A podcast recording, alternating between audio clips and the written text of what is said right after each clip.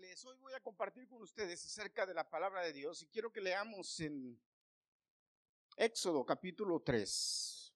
Voy a leer ahí de los versículos 13 en adelante.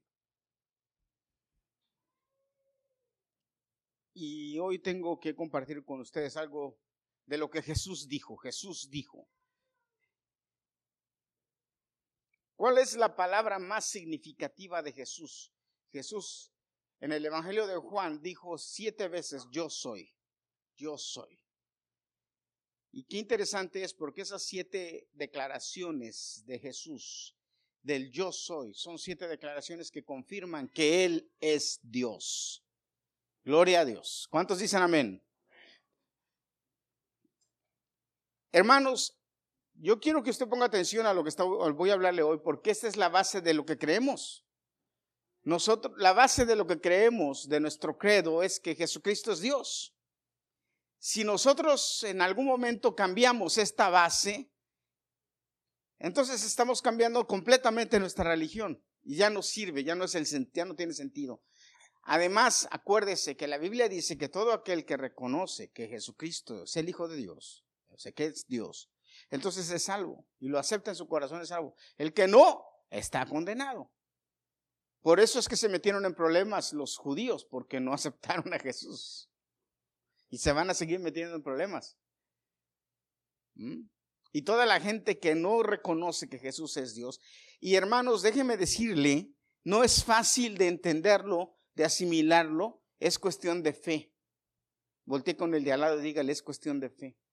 Porque hermanos, si lo vemos naturalmente, si lo analizamos naturalmente, o sea, naturalmente decir, oye, Jesús nació de María y María no tuvo relaciones sexuales, sencillamente el Espíritu Santo la, la, la, fecundó, la fecundó y dio a luz a Jesús. Si lo vemos naturalmente, eso es increíble, pero cuando creemos en Dios y en lo que Dios ha hecho, para Dios no es nada. Miren, esta semana, eh, mi, hijo, mi hijo tiene este, un canal que es de Disney Plus y no lo había compartido conmigo. Y yo le dije, ah, pero qué cosas, ¿cómo es que tienes y no lo compartes conmigo? Y entonces apenas ayer lo compartió conmigo. Y en la noche, esta noche, fíjese, en esta noche, anoche en mi trabajo, cuando tuve un tiempo me puse a ver algunas cosas y me puse a ver alguna cosa que hay en, el, en, el, en ese programa que se llama El Cosmos. Hermanos, déjenme decirle, y yo mientras estaba viendo el cosmos y la explicación y todo eso, yo dije, yo me empecé a reír, empecé a reírme, mire hermano, estaba el trabajo solo, yo estoy en el lobby de mi trabajo, los que conocen el lobby de mi trabajo, lo que no es un lugar grande como unas tres veces esto, así de largo, y entonces yo solo ahí estaba viendo y de repente cuando estaba viendo empecé a, a reírme solito. Que a cualquiera que me hubiera visto hubiera dicho, este está loco. Sí, hermanos, pero es que creer en Dios es de locos. Tener fe en Dios es de locos. Ser cristiano, un verdadero cristiano es de locos. Hermanos, y yo decía, cuando estaba viendo todo esto, yo decía, ¿y cómo dice la Biblia que los cielos de los cielos no te pueden contener? Y tan grande que es el universo, tan inmenso que es el universo. Hermanos, miles y millones y millones de años luz. No tenemos idea. No tenemos idea de lo inmenso que es este mundo, el universo y el creador del universo. ¿Cómo, ¿Cómo, dices en tus clases, Liliana? El creador del universo está fuera del universo. Y ese es el Dios en que creemos. Y ese Dios tuvo tanto amor contigo y conmigo que se hizo hombre. Caramba, ¿cómo? Hermano, ¿cómo es? O sea, eso es, eso es, eso es para volarle la cabeza a cualquiera. Se hizo hombre se metió en un cuerpo como el tuyo y el mío. El creador del universo.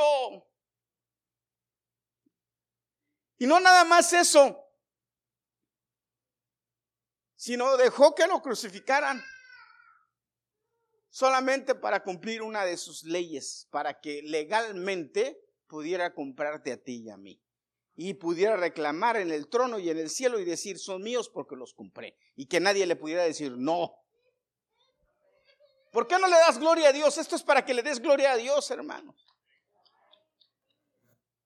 Y mira, te voy a decir algo, hermano, perdóname, ni tú ni yo lo entenderíamos, ni tú ni yo lo alcanzamos de verdad, hermano, ni tú ni yo lo alcanzamos a entender, porque si lo entendiéramos, fuéramos peores que los monjes que se, que se van y se encierran allá para no pecar y tener contaminación con el mundo y se santifican allá, que, que también son cuenteros, ¿eh? decir. Pero nosotros estuviéramos, oh, nos santificara, si lo entendiéramos, hermano, nuestra vida fuera santa, completamente santa. No lo entendemos, no alcanzamos a entender lo que Jesús hizo por nosotros. lo cantamos, es verdad, porque cantamos agradecido, canto es agradecido por tu gran amor, agradecido por tu salvación, agradecido por tu... Lo cantamos, pero no lo entendemos. Hoy quiero darte a conocer un poquito más acerca de la palabra. Las declaraciones que Jesús hizo y cómo estaban apoyadas, cómo en el Antiguo Testamento Él se apoyó en decir lo que Él dijo. Y voy a empezar con Éxodo capítulo 3. Mira, te voy a leer, esto te lo voy a leer en dos versiones porque dicen diferentes, pero es, lo mismo, ¿ok? Moisés le dijo a Dios, ¿se acuerdan de, este, de este encuentro entre, entre Dios y Moisés? ¿Se acuerdan? Si no, ahorita se van a recordar. Moisés le dijo a Dios, acuérdense, Moisés estaba pastoreando las ovejas de su suegro y de repente vio una zarza ardiendo que es común en el desierto, déjeme ver, déjeme decirle, es común en el desierto que una zarza, un arbolito de esos chiquitos que son, unos arbolitos chiquitos que son este, un poquito frondosos, pero las, las hojas están, el, el, la zarza prácticamente crece ya y se seca. Es una, las hojas se le quedan ahí, pero está seco el árbol. Entonces el viento caliente del desierto el viento caliente del desierto sopla y hace un efecto y quema la zarza. Hace que la, zarza se queme. Pero qué interesante es que la zarza se quema así y luego luego se apaga. ¿Por qué? Porque está seca. Entonces la flama llega, lo prende, la prende como leña seca, pero inmediatamente se apaga. Pero de repente eso era común para Moisés ver. Pero de repente Moisés ve una zarza que se está quemando y que no se consumía. Y eso le llama la atención a Moisés. Y va a Moisés a ver por qué la zarza, fíjate, va a ver por qué la zarza no se consume. Pero lo que no sabe Moisés es que es la zarza, no es la zarza lo que está, sino es el Espíritu de Dios ahí. Eso era lo que estaba pasando. Y cuando llega Moisés, ahí oye la voz de Dios que le dice, Moisés, quítate las sandalias, porque el lugar donde estás pisando es santo. Gloria a Dios. Y ahí empieza Moisés a tener una conversación con, ¿con quién? Con Dios. resulta, le dice, ve a, ve a rescatar a mi pueblo, le dice, ve, tú vas a ir, vas a hablar con el faraón. Ok, resulta, le dice Moisés, que si yo voy y les digo a los hijos de Israel, el Dios de sus padres me ha enviado a ustedes, ¿qué voy a responderles si me preguntan, ¿y cuál es su nombre? Dios le respondió a Moisés, yo soy el que soy. Y añadió, a los hijos de Israel tú les dirás, yo soy, me ha enviado a ustedes. Yo soy, me ha enviado a ustedes. Mire cómo dice esta versión. Moisés dijo a Dios, he aquí que cuando vaya a los hijos de Israel y les diga, Yahvé, el Dios de sus padres, me envió a ustedes, y ellos me pregunten cuál es su nombre, ¿qué les voy a responder? Y Dios dijo a Moisés, Akjach, Ashar, Yejach. Y añadió, así dirás a los hijos de Israel, Akjach me envió a ustedes yo soy. Gloria a Dios por esto. ¿Cuántas veces Jesús dijo estas mismas palabras? Yo soy. Qué hermoso es. Padre, te damos gracias por ser nuestro Salvador. Gracias por ser nuestro Señor. Gracias por explicarnos y hacernos que entendamos esta palabra y que pueda hacerse vida en nosotros y darnos vida. Gracias Señor porque nos has revelado quién eres y creemos en ti como nuestro Dios y nuestro Señor. Y te declaramos el Rey de nuestras vidas. En el nombre de Jesucristo. Amén. Ahora, hermanos, si nosotros nos preguntamos a nosotros mismos, ¿quién es Jesús? Nuestra respuesta clara debe ser Dios. ¿Quién es Jesús? Él es Dios. Muchos teólogos dicen que Jesús no, que Dios no le dio un nombre a Moisés porque no quería encasillar su nombre en algo. No, más bien, hermanos, Dios no le dio un nombre a Moisés porque Él es todo. Y no se puede encerrar a Dios en algo específico porque Dios es todo. Una vez yo dije, y, y lo creo firmemente, que Dios constantemente es tan grande que constantemente está haciéndose más y más y más y más. Porque Dios es grande. Pero lo más interesante aquí es que si yo entonces sé quién es Jesús, entonces, ¿qué debo hacer con lo que Él me enseñó? ¿Qué debo hacer con lo que Él dijo? ¿Qué debo hacer con lo que Él declaró? Y lo que Él declaró, lo declaró para vida mía, para vida de nosotros. Entonces, hermanos, yo creo que debemos poner mucha atención en lo que Él declaró, creerlo en nuestra vida, hacerlo vivo, hacerlo vida en nuestra vida, valga la redundancia, y compartirlo con otros. Hermanos, porque déjame decirte que no importa lo que Él haya dicho, si no se hace vida en nosotros, no sirve. Tiene que hacerse vida. Jesucristo, por ejemplo, Jesucristo es la salvación de la humanidad, pero va a ser la salvación de aquellos que hayan querido aceptarlo como Salvador. Entonces la salvación funciona en ellos, pero los que no quieran, en ellos no funciona la salvación. Amén. Asimismo es la palabra. Nosotros creemos en esta palabra y se hace vigente, se hace viva en nosotros. Por eso es que él por eso es que él nos dejó estas palabras para que las entendiéramos y para que las aprendamos y las, las enseñemos a otros. Jesús, en el Evangelio de Juan encontramos que Jesús declara siete veces yo soy. Y yo quiero hoy analizar las siete veces rápidamente en una, forma rápida, cómo él habla y estas siete veces las dice de una forma muy interesante. En, la, Biblia, en el, Evangelio de Juan. ¿okay? Él se llama a sí mismo el yo soy. Así como en Éxodo capítulo 3 Moisés le dice, ¿quién eres? Le dice, yo soy Moisés. Dile al pueblo que yo soy. Y de hecho, cuando va Moisés con el pueblo y les dice, yo soy, me envió.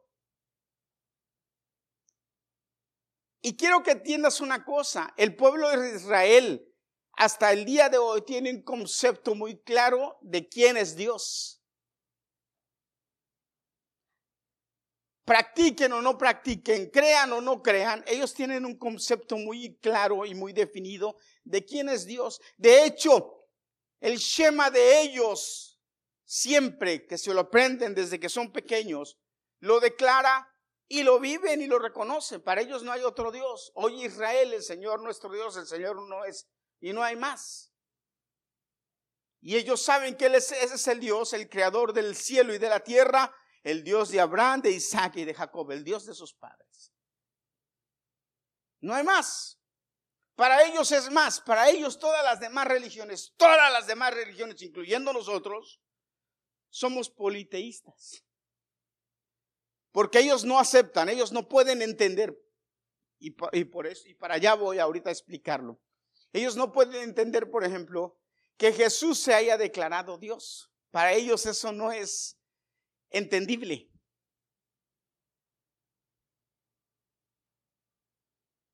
Ellos no pueden entender que Dios sea Dios, el, gran yo soy, y que Jesús sea Dios.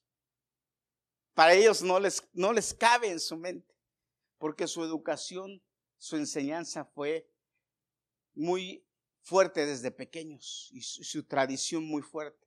Es como cuando a mí, por ejemplo, a mí, en cuanto a mí me vienen y me tratan de enseñar una cosa diferente a lo que yo he aprendido, yo inmediatamente los mando a volar y les digo, no, no, no, no, me vengas con cuentos. ¿Se acuerda? Mi esposa se ha de acordar un día que llegó un amigo mío y se sentó a la casa, él, iba seguido a la casa y un día se sentó a la casa y, me, y, lo primero con lo que me salió es, oh, me dices que yo quiero venir, quiero hablar contigo porque acabo de descubrir que Dios es relativo. Y cuando me dijo eso, yo, mis focos así de alerta rápido se prendieron. Y yo le dije, ¿quién te dijo a ti que Dios es relativo? Perdón, ya me dio calor. Y yo, le, yo me le quedo mirando y le digo, no, no, no, gracias. No, absolutamente no, de ninguna manera le dije. Dios es absoluto. Dios no es relativo. Todo lo demás puede ser relativo, Dios no. Pero cuando tú conoces la palabra, entonces tú puedes inmediatamente, cuando alguien te dice algo, decir, espérate, no, no, no, no. Por eso es importante conocer la palabra. Necesito que abras tu Biblia en Juan capítulo 20, capítulo 6, perdón. Y si tienes tu Biblia, vamos a leer algunos pasajes, ¿ok? Juan 6, 20. Gloria a Dios. ¿Cuántos dicen amén? Pero él les dijo, yo soy, no teman. ¿Cuándo fue que les dijo esto Jesús a sus discípulos? él iba le dijo a sus discípulos, vayan adelántense en el mar. ¿Se acuerdan en la barca? Adelántense. Y dice que él entonces fue, empezó a, ir caminando. Y que cuando los discípulos lo vieron se espantaron. ¿Y que, dijeron? Es un fantasma. Y Jesús que les dijo, yo soy. Yo, yo soy. Pero hay un versículo más importante en Juan mismo, 8, Juan 8, 54. Jesús le dijo, si yo mismo me glorifico, mi gloria nada es, mi Padre es el que me glorifica. El que ustedes dicen, Él es nuestro Dios. Ustedes no lo conocen, pero yo lo conozco. Y si dijera que no lo conozco, sería mentiroso como ustedes, pero yo lo conozco y guardo su palabra. Abraham, su padre, Anhelaba con vehemencia ver mi día y habiéndolo visto se regocijó. Los judíos le dijeron, todavía no tienes cincuenta años y has visto a Abraham. Jesús les contestó, de cierto, de cierto les digo, antes de que Abraham existiera, yo soy. De cierto, de cierto les digo, antes de que Abraham existiera, yo soy. ¿Sabe qué hizo ¿Qué hicieron los judíos inmediatamente después de que Jesús dijo esto? Empezaron a agarrar piedras para apedrearlo. Antes de que Abraham fuera, yo soy. La misma frase que usó Dios con Moisés, Jesús la está usando ahí, delante de la gente. Ahora, ¿por qué? ¿Por qué, lo, ¿Por qué pasa esto? Jesús les está hablando del Padre. Y luego les menciona Abraham. Y les dicen, Abraham, yo fui antes de Abraham. Y cuando les dice, yo fui antes de Abraham, les está diciendo, ¿eh? porque nosotros sabemos, amén hermanos, que Jesús es eterno. Fíjate, Hay un, hay un texto base sobre todo esto que dice, porque en Él, por Él y para Él fueron hechas, porque en Él, fíjate, por Él y para Él fueron hechas todas las cosas que hay en el cielo y en la tierra. Porque Él es desde el principio. Él ha estado siempre. Porque nosotros sabemos esas declaraciones de la palabra. Entonces, en este momento Jesús se está dando a conocer, les está diciendo quién es. Y cuando va y les dice a ellos, yo soy, antes que Abraham existiera, le dicen, ¿tú cómo conoces a Abraham? ¿Por qué presumes de conocer? Dice, antes de que Abraham fuera, yo soy. Ahora, escúchame algo. Él pudo haber dicho, yo ya era. ¿Verdad? Pero no usó ese término. Él usó el yo soy porque es el mismo sentido que usó Dios, la misma declaración. Él se está declarando, Él, yo soy Dios. Por eso es que los judíos que tienen un concepto muy claro, hermano, los judíos que tienen un concepto muy claro de quién es Dios, cuando él declara eso, le dice que eh, para ellos es una blasfemia y la blasfemia esa era, ameritaba muerte a pedradas. Y por eso ellos inmediatamente agarraron, dice que agarraron piedras y que lo iban a matar. ¿Por qué el ponerse ese título? Pero hermanos, esta es la mejor manera de entender lo que Jesús estaba diciendo, que Él es Dios. Y por estas y unas cuantas más declaraciones, nosotros creemos que Jesucristo es Dios. La segunda declaración muy importante que Jesús hace es cuando Jesús le dice a, la multitud y a la gente, yo soy el pan de vida. Ustedes ven, nosotros participamos del pan. Y es muy importante cuando nosotros participamos del pan que entendamos qué es lo que está pasando aquí. Porque esta es una esto es un tipo, una tipifigura de lo que realmente significa el pan. Ahora mira, te voy a explicar algo. Podemos irnos al Antiguo Testamento, en Éxodo 16. No lo busque, pero si os quiere, anótelo. Deuteronomio 8.13, inclusive los Salmos 78, dice, y habla del maná del cielo. ¿Cuál fue el maná del cielo? Cuando el pueblo de Israel se fue, empezó a caminar por el desierto, el pueblo de Israel no llevaba comida, necesitaba comida. Y Dios les dijo, yo les voy a dar comida. Yo les voy a dar pan del cielo. Ahora, déjeme decirle, hermano, el pan del cielo es un milagro de Dios, pero también es un es una representación que usted y yo debemos entender. Porque si nos ponemos a analizar cómo fue que el pueblo de Israel pudo estar 40 años en el, desierto sin morir de hambre, ¿sabe cuántos eran los que caminaron en el desierto? Alguien, alguien, yo no tengo el dato conciso, perdón, pero alguien búsqueme en Google, ahora le doy permiso. ¿Cuántos eran en el desierto el pueblo de Israel? Porque alguien me puede decir, pastor, pero podían alimentarse de sus animales porque llevaban animales. Si se hubieran alimentado de sus animales, se hubieran quedado sin animales. Se los hubieran comido todos. ¿Cuántos? 600 mil. ¿Sabe cuántos son 600 mil? No tenemos idea. 600 mil hermanos en el desierto. Si ellos se hubieran alimentado de sus animales, se hubieran quedado sin animales. Por eso la gente dice, ah, pero sus animales, no, se hubieran quedado sin animales. Ellos necesitaban alimentarse en el desierto. Escúchame hermano y hermana, por favor. Ellos necesitaban un alimento milagroso que los tuviera con fuerza, con vigor para poder caminar en el desierto, sanos, saludables, sin problemas y poder subsistir 40 años en el desierto sin morir y bien alimentados. Y lo único que los iba a hacer y lo único que les iba a dar eso es el mismo Dios porque Él es el que da vida. Y entonces les dijo, yo les voy a dar de mí, de mí mismo, los voy a alimentar conmigo mismo. Y hizo que pan del cielo bajara para ellos.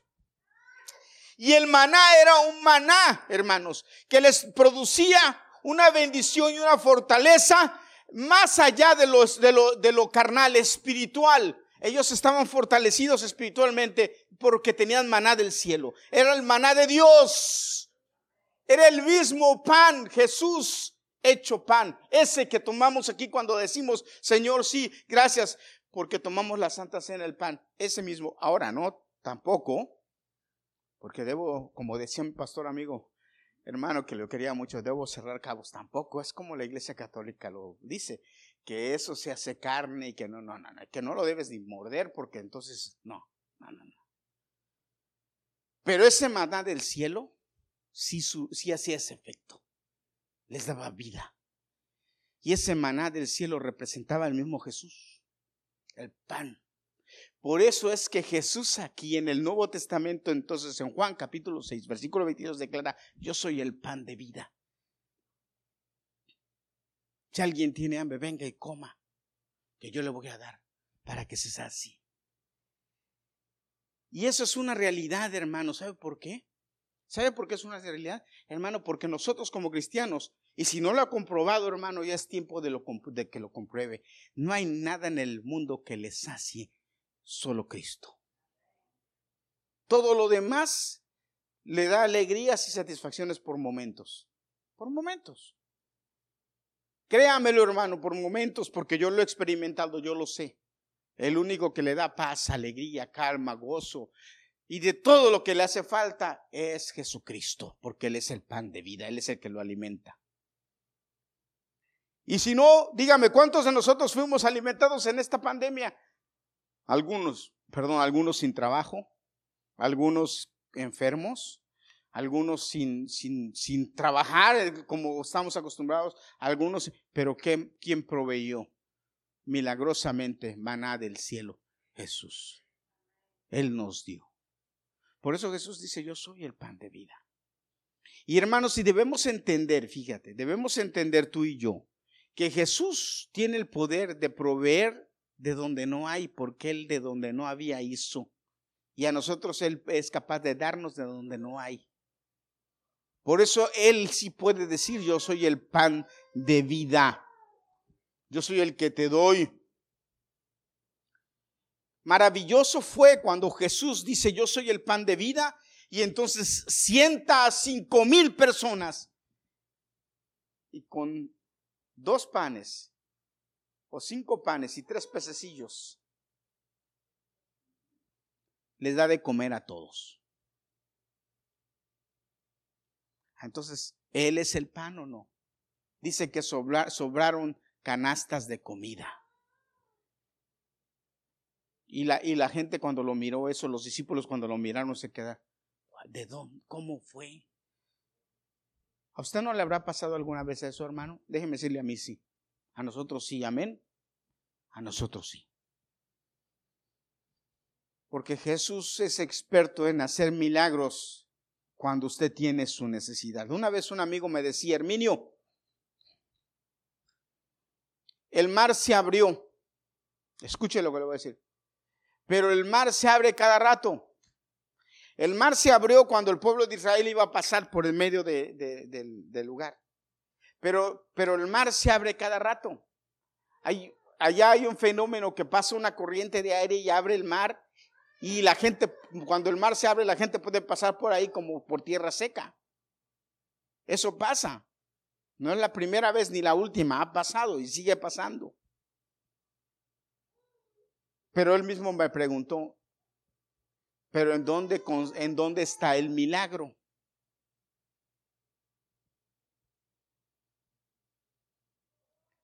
Hermanos, miren, les voy a enseñar algo, escúchenme. Hay muchas cosas que pasan en su vida que la gente podría decir, ah, eso pasa. Eso pasa, eso no es nada, no es un milagro. Pero ¿en qué consiste el milagro? El milagro es que suceda exactamente cuando usted lo necesita. Ese es el milagro. Que Dios mueve la mano cuando usted le hace falta. Que Dios provee cuando usted realmente lo necesita. Porque si no lo necesita, usted no lo ve como un milagro. Pero ¿qué, qué tal cuando lo necesita? ¿Eh? Entonces es un milagro. Hermanos, miren, yo he visto milagros en mi vida, muchos. Porque yo le puedo decir a usted que realmente Dios, Jesús es el pan de vida. Amén. Un día estábamos en mi casa. Yo ya le he contado esto o no, se lo he contado. A lo mejor sí. Un día estábamos en mi casa. Y éramos, era, nosotros éramos diez, pero estábamos como, éramos como unos ocho más los colados, porque en mi casa siempre había colados, como en la casa de mi esposa, siempre había colados. Me acuerdo bien, eran como las doce del día, hermanos, y no había comida, ni de dónde. No había comida, ni de dónde. Y me acuerdo que mi mamá salió del cuarto. Yo creo que mi mamá estaba orando. Yo creo. Porque sale del cuarto y me dice, voy a sacar la olla, hijo, porque vamos a comer bisteces con cebolla. Y yo me le quedo mirando y le digo, ok. Voy a sacar la olla porque vamos a comer bisteces. Hermano, créame, en México comer bisteces no es barato, ¿verdad, Liliana? O los que viven, han vivido en México, ¿verdad que no? No es barato. No es barato comer bisteces. Pero ok. Mi mamá me dijo, voy a poner la olla porque vamos a comer bisteces. Y en, y en ese tiempo todavía no había celulares, sí había teléfonos de casa, pero no celulares, que a mi mamá le pudieron haber mandado un mensaje de texto. Hermanos, no pasó ni una hora cuando un hermano llegó, un amigo de la familia, y cuando llegó, me habló a mí y a mi otro hermano, el menor, y nos dijo, vengan, ayúdenme, porque en el baúl tengo bisteces y cebollas para que hermana nos cocine unos bisteces con cebolla. Y vete, le dijo a mi otro hermano, y vete, trate unos refrescos para que con eso. Lo único que le faltó a mi mamá decir es que íbamos a tomar también refrescos ese día. Ahora yo le pregunto a usted, ¿eso no es un milagro? Sí, y es un milagro, pero además es un milagro con revelación. A mi mamá le dijeron, no te apures que te van a traer bisteces. Usted, yo le pregunté alguna vez a mi mamá, mamá, ¿cómo sabías que íbamos a comer bisteces con, con... Nunca le pregunté, pero siempre me quedé con eso. ¿Cómo mi mamá supo que íbamos a comer bisteces con cebolla? Y nunca se lo pregunté. Pero yo estoy seguro que ella en oración, el Señor le dijo, no te preocupes, te van a traer bisteces y cebollas. Y ella salió con una seguridad a decir, voy a poner la olla porque vamos a comer bisteces con cebolla. Porque Dios es el pan. Jesús es el pan. Gloria a Dios. Y Jesús toma el trasfondo del Antiguo Testamento con el maná del cielo y Jesús le dice, yo soy el pan de vida. Y está hablando del maná. De ese maná él dice, yo soy el pan. Pero también Jesús dice, yo soy la luz del mundo. En Mateo, en el Sermón del Monte, dice Jesús, yo soy la luz del mundo. Y a mí me fascina eh, esta declaración de Jesús de la luz del mundo, porque miren, hay muchos pasajes en el Antiguo Testamento en donde se muestra ¿sí? Eh, Dios como la luz. En el altar, en el lugar santísimo, siempre había luz. El pueblo de Israel estaba rodeado y el arca estaba en medio, en el lugar, en el lugar donde estaba el arca, en el lugar santísimo, en el templo. Y ahí dice la palabra de Dios que siempre había una luz que descendía del cielo y que decía que ahí estaba el arca y la presencia de Dios, porque Dios es luz.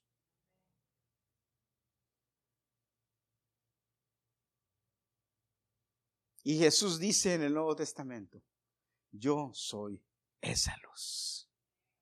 Ahora algo muy importante, muy interesante, hermanos, es acuérdense, cuando el pueblo de Israel iba en el desierto, sí, cuando era de noche, esa nube, ¿qué le hacía al pueblo? Le daba luz. y le, eh, indicaba el camino. Pero hermano, hay, pasó un fenómeno muy importante con el, con el, el pueblo de Israel y con el faraón y los, y los egipcios, que hoy quiero que entiendas. Jesucristo para nosotros es luz, pero para muchos otros puede ser completamente oscuridad. Ay, pero no, usted pastor, pero usted me está diciendo que Jesús es oscuridad. No, fíjese, le voy a explicar para que no me malentienda. Y dice la Biblia que iba el pueblo de Israel huyendo del faraón, ¿verdad? Y que venía el faraón detrás de él. ¿Y qué había entre ellos? La nube.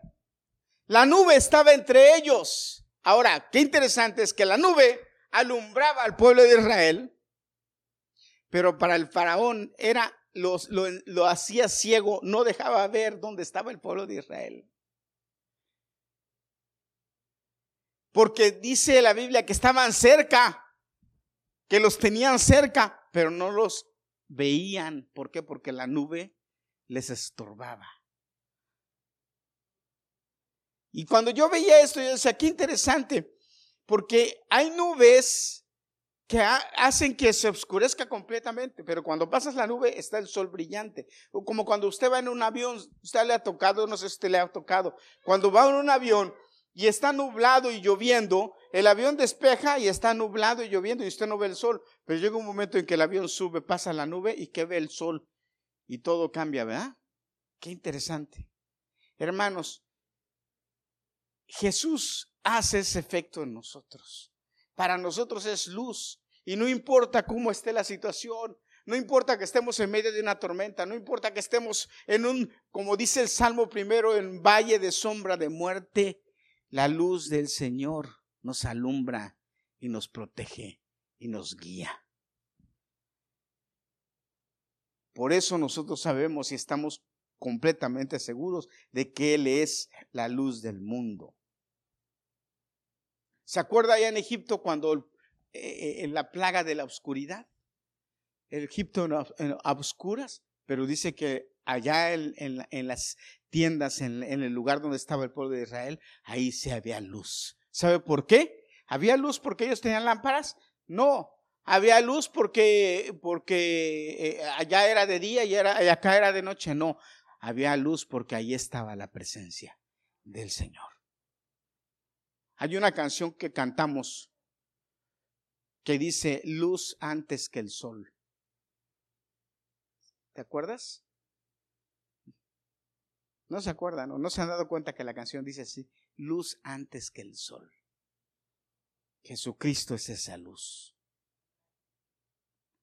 Jesucristo es esa luz. Gloria a Dios. Porque Él es el que nos alumbra. Así es que no importa cómo esté la situación y cómo se llegue a poner, mientras estemos con Jesús, Él nos va a llevar a donde nosotros debemos estar. Es uno de los hablar de la luz es uno de los temas más eh, importantes que hay en la palabra. Porque si nosotros estamos en luz, entonces podemos guiar a los demás. Y es importante que usted entienda que el Dios al que nosotros creemos, Jesucristo, Él es luz. Y por eso podemos enseñarle, podemos, por eso podemos aconsejarle, podemos, por eso podemos decirle a la gente cómo hacer las cosas, porque tenemos luz.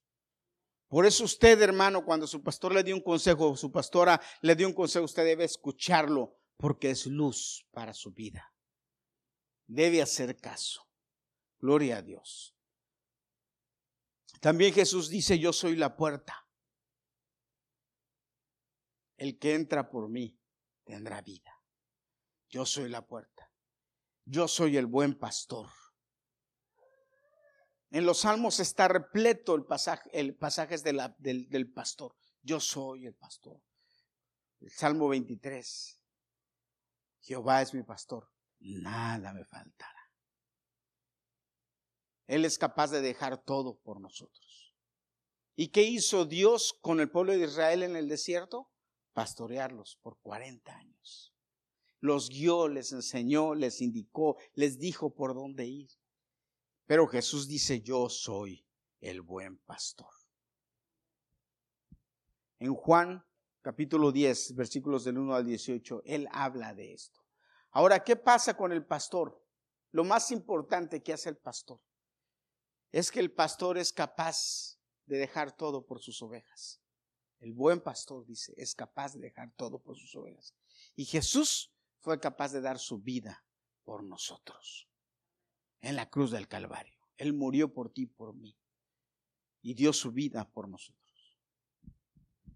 Lo siguiente que Jesús dice es, yo soy la resurrección y la vida. Yo soy la resurrección y la vida. Jesús declaró eso antes de morir. Yo soy la resurrección y la vida. Nadie viene al Padre sino a través de mí. Y esto es algo que usted y yo debemos entender, hermano. Esto es algo que usted y yo debemos entender porque Jesús hizo, resucitó a mucha gente estando en la tierra. Y dice la Biblia que esos eran las primicias de lo que va a pasar con nosotros. Pero ¿qué hay, por ejemplo, si nos hubiera, por ejemplo, qué hay si nos hubiera tocado morir en esta pandemia? ¿Qué hubiera, pasado? Si nos hubiera tocado morir en la pandemia. ¿Mm? Ay, se murió. Hermano,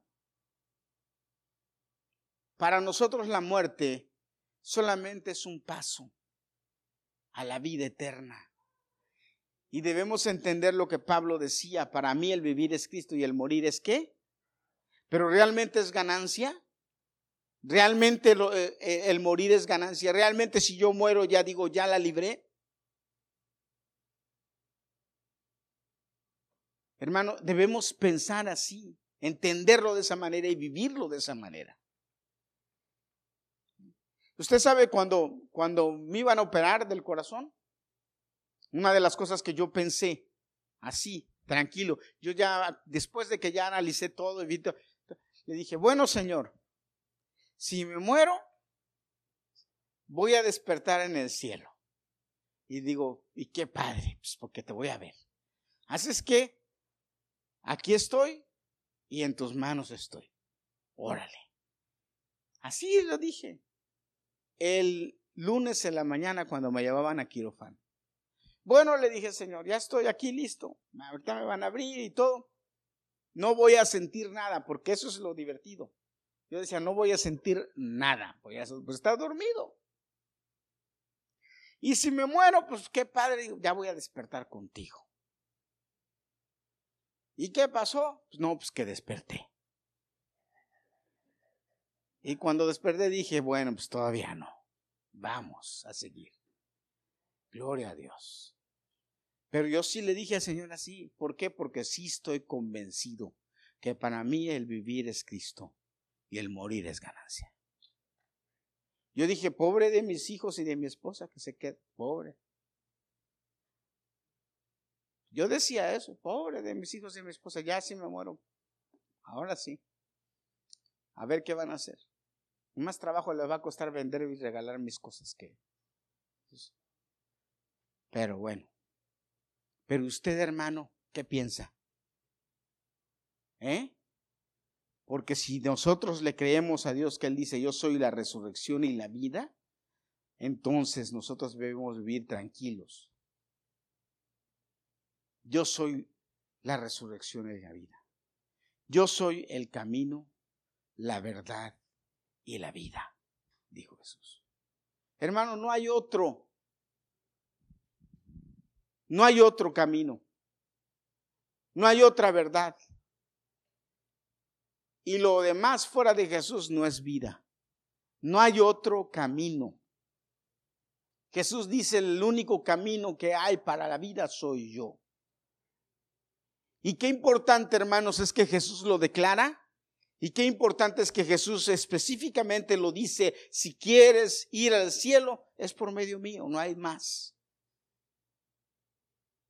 ¿Por qué les estoy diciendo todo esto, hermanos? Porque quiero que entienda, aunque somos salvos todos, amén, ¿cuántos de los que están aquí somos salvos? Quiero que entienda usted que no hay otra cosa que no podemos rechazar a Jesús porque no hay más. Que no podemos pensar en otra cosa porque no hay más. No hay ni otra religión, ni otra filosofía, ni otra, no hay todo lo, lo que existe fuera de Jesús. Es falso, es efímero. Lo único que es verdadero y que ha sido todo el tiempo, porque ha existido desde antes de la fundación del mundo, es Jesucristo. Él dijo, yo soy el mismo ayer, hoy y por los siglos. Soy el mismo. Por eso es que su nombre es Yo soy. Yo soy.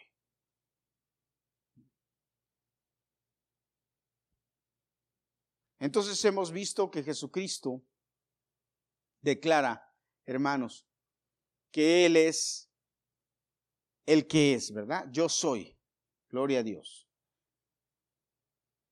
Yo soy el pan de vida.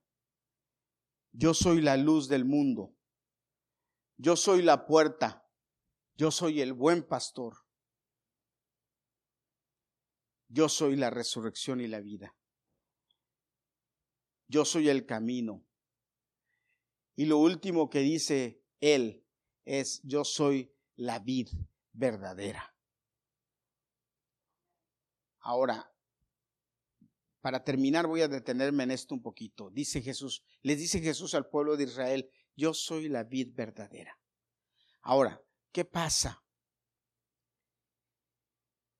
Cuando él habla en Isaías acerca de la vid, en Isaías, en los, en los primeros capítulos, específicamente en el capítulo 5, él dice que la vid se secó. La que era la vid se secó. Y que ya no da uvas. ¿Se acuerdan? Él habla y dice, ¿qué voy a hacer con mi vid?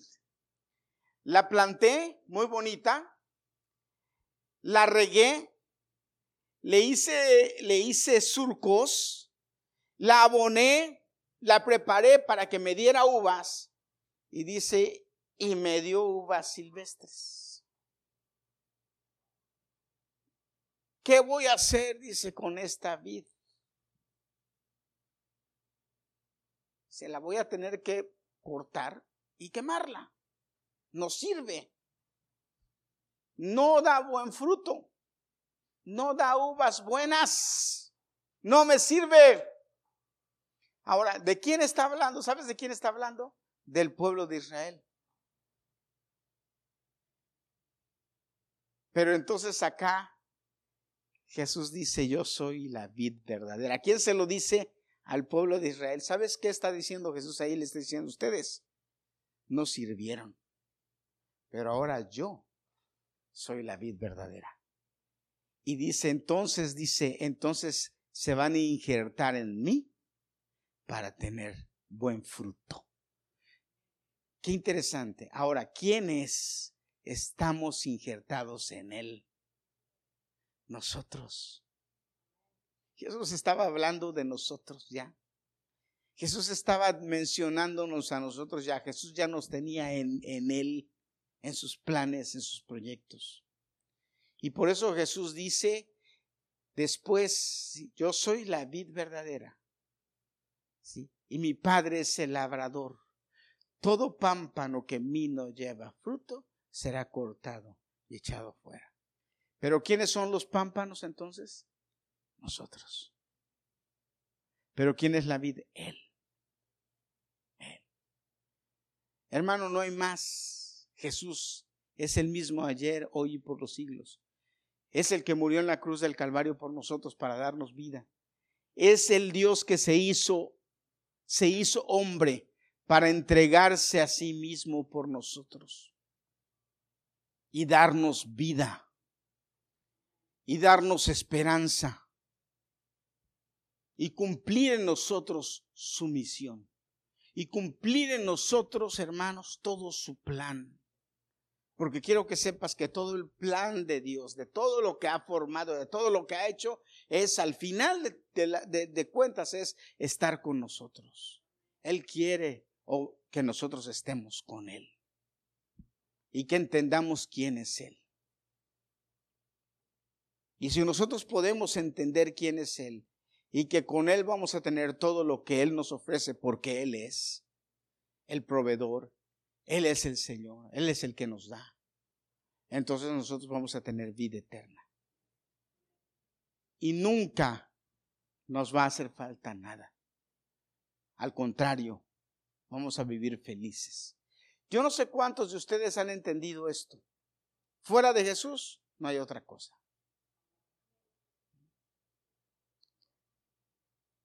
Ahora, lo último que yo quiero decirte es que yo le doy gracias a Dios, muchas gracias a Dios, porque, porque Dios me escogió para ser su hijo. Pero no solamente eso, sino que no me ha dejado ir. Me escogió para ser su hijo, pero no me ha dejado ir. Me quise ir, pero Él no me dejó. Él no me dejó. Me amarró, me detuvo, me habló con amor y me hizo entender que fuera de Él no hay nada mejor. Y yo lo entendí. Y aunque en ocasiones fallo, y aunque en ocasiones cometo pecado, y aunque en ocasiones me porto como un hijo desobediente, sigo reconociendo que Él es mi Dios y mi Señor y su misericordia está sobre mí. ¿Por qué? Porque no hay más. No hay para dónde hacerme. Sin Él, nada funciona. Sin Él no hay alegría. O la alegría es efímera. Hermano, esto es para que lo compartas con los demás. Si has entendido realmente quién es Jesús, díselo a los demás. Si has entendido quién es Jesús y las declaraciones que él ha hecho de vida, de, compártelos con los demás. Díselo a los demás, Jesús, Jesús es esto para mí, Jesús es esto para mí. Porque hay quienes necesitan saberlo. Amén. Hay quienes necesitan conocerlo. Díselo. Díselo. En el nombre de Jesús. Amén. Gloria a Dios. Póngase de pie, vamos a terminar.